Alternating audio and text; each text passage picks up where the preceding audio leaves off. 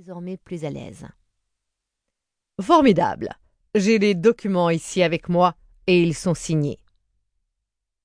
Tyrese ouvrit une mince chemise de cuir et en sortit deux feuilles, rien de dramatique, pas de parchemin ni de peau humaine.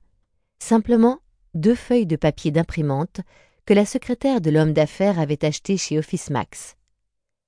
Tyrese les présenta au diable, qui leur jeta un bref regard. Vous allez devoir les signer à nouveau, annonça-t-il. L'encre ne suffit pas pour ce type de signature. L'homme d'affaires fronça les sourcils. Je pensais que vous plaisantiez sur ce point. Je ne plaisante jamais. J'ai un certain sens de l'humour et même un sens certain, je vous assure. Mais pas lorsqu'il s'agit de contrats. Il faut vraiment qu'on signe de votre sang? Oui, absolument. C'est la tradition. Et vous allez le faire immédiatement. Je vous promets que personne ne vous verra. Précisa-t-il, il avait vu juste dans le regard gêné de l'homme d'affaires. Un silence épais enveloppa les trois hommes et une sorte de pellicule épaisse tomba entre eux et le reste de la rue. L'homme d'affaires soupira bruyamment et roula les yeux, manifestant ainsi que pour lui cette tradition tenait du mélodrame. Puis il leva le regard vers son chauffeur. Tyrese, votre couteau, je vous prie. L'arme jaillit à la vitesse de l'éclair. Sa lame aiguisée étincelait sous la clarté des réverbères. L'homme d'affaires retira rapidement sa veste et la passa à son compagnon. Après avoir déboutonné son poignet, il remonta sa manche en la roulant. Souhaitant sans doute se pavaner devant le diable, il passa fermement l'acier tranchant sur son bras gauche. La naissance d'un fin filet de sang épaissi récompensa son effort, et il fixa le diable droit dans les yeux, tout en acceptant la plume que ce dernier avait fait apparaître, encore plus rapidement que Tyrese avec son poignard. Après avoir trempé la plume dans le liquide rouge, l'homme d'affaires signa de son nom le premier document, que son chauffeur tenait appuyé contre la chemise de cuir. Puis l'homme d'affaires rendit le couteau à son garde du corps et se rhabilla. Son employé suivit à son tour la même procédure. Après avoir inscrit son nom sur son propre contrat, il souffla dessus pour sécher le sang, comme s'il avait écrit avec un vulgaire stylo et qu'il souhaitait empêcher l'encre de couler. Le diable afficha alors un large sourire. Et dès ce moment-là, il perdit toute ressemblance avec un négociant prospère.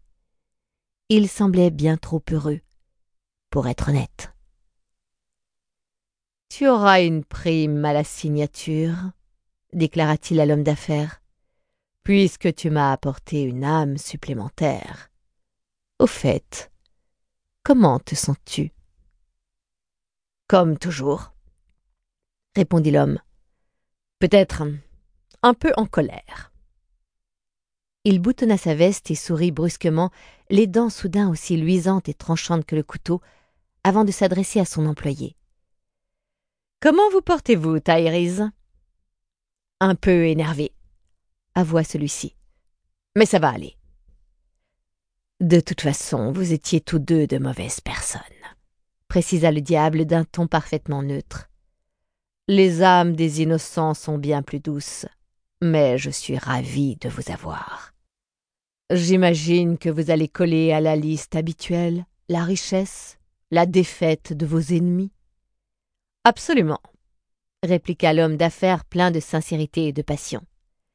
Et puisque j'ai droit à une prime, j'ai quelques requêtes de plus. Ou alors, est-ce que je pourrais recevoir la prime en liquide? Le diable lui sourit doucement.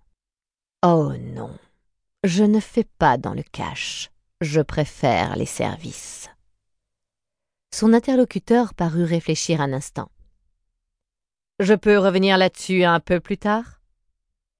Une faible lueur d'intérêt brilla dans le regard du diable. Tu ne veux pas une Alpha Romeo ou une nuit avec Nicole Kidman ou la plus grande maison du quartier français?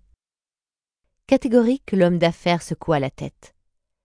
Je suis certain que je trouverai quelque chose qui me tient à cœur, et quand je l'aurai trouvé, je veux avoir les meilleures chances de l'obtenir. Revenons à nos moutons. Avant Katrina, j'étais prospère. Et après Katrina, je croyais devenir riche parce que tout le monde avait besoin de bois de construction et que j'avais une scierie. Il respira profondément et poursuivit son histoire, malgré l'ennui manifeste du diable. Mais j'ai eu du mal à mettre en place de nouvelles lignes d'approvisionnement. Les gens n'avaient pas d'argent, ils étaient ruinés, et il a fallu attendre longtemps pour que les assurances commencent à rembourser. J'ai fait des erreurs en pensant que tous ces entrepreneurs d'un jour me paieraient à l'heure. Pour finir, mon business est trop dispersé. Tout le monde me doit du fric, et côté banque, c'est aussi serré qu'une capote sur un éléphant. Ça commence à se savoir. Il baissa les yeux avant d'ajouter Je suis en train de perdre toute mon influence dans cette ville. Le diable savait déjà tout cela, très certainement. Peut-être même que c'était justement pour toutes ces raisons qu'il l'avait approché. De toute évidence, cette litanie de plaintes ne l'intéressait pas le moins du monde. Très bien, tu auras ta prospérité, déclara-t-il avec énergie, et je suis impatient de connaître ta requête supplémentaire.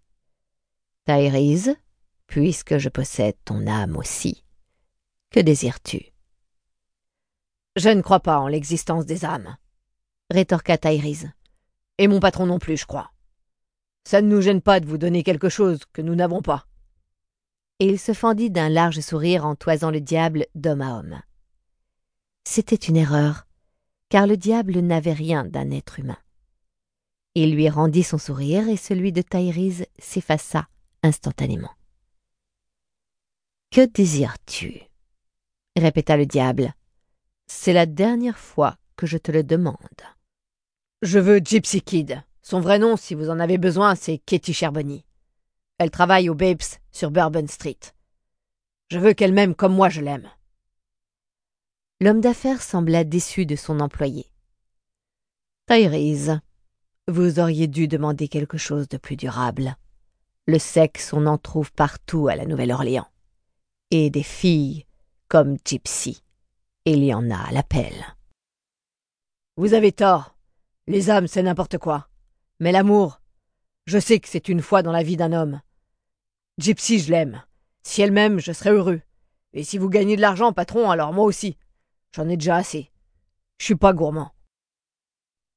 Le diable le considéra d'un air pensif, presque tendre. La gourmandise, ça me connaît, dit-il. Il est possible, Thaïris, que tu finisses par regretter de ne pas avoir demandé des actions au porteur. Le chauffeur secoua la tête. Le deal me va comme ça. Si vous me donnez Gypsy, le reste, ça roulera tout seul. Je le sais, c'est tout. Le diable le regarda avec ce qui ressemblait étrangement à de la pitié, si tant est que cette émotion fasse partie de son répertoire. Alors, profitez-en bien. Vous m'entendez? conseilla-t-il aux deux hommes fraîchement privés d'âme. Il ne savait pas s'il se moquait d'eux ou s'il était sincère. Tyrese, tu ne me reverras que pour notre ultime rencontre. Puis il se tourna vers l'employeur. Quant à toi, monsieur, on se reverra bientôt. Passe-moi un coup de fil quand tu te seras décidé sur ta prime. Voici ma carte.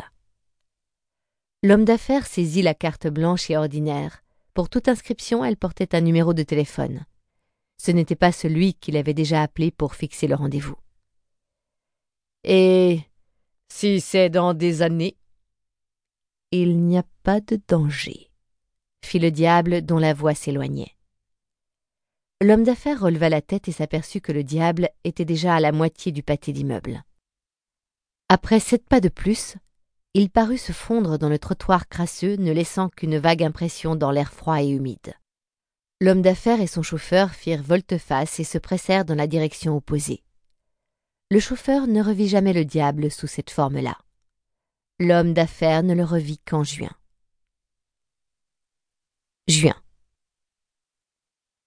Très loin de là, à des milliers de kilomètres, un homme grand et mince était allongé sur une plage de Basse-Californie.